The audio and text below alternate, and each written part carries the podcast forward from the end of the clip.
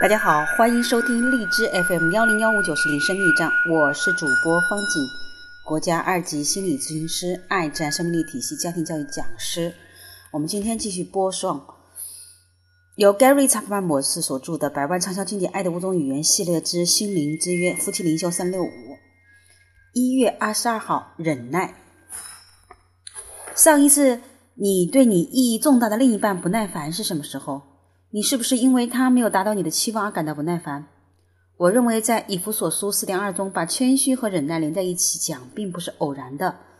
当我们谦卑下来的时候，我们就会看到世界并不是围绕我们转，我们也没有资格去设置什么行为准则。当我们有这样的心态时，就不太可能变得不耐烦。爱是很久的忍耐，又有恩慈。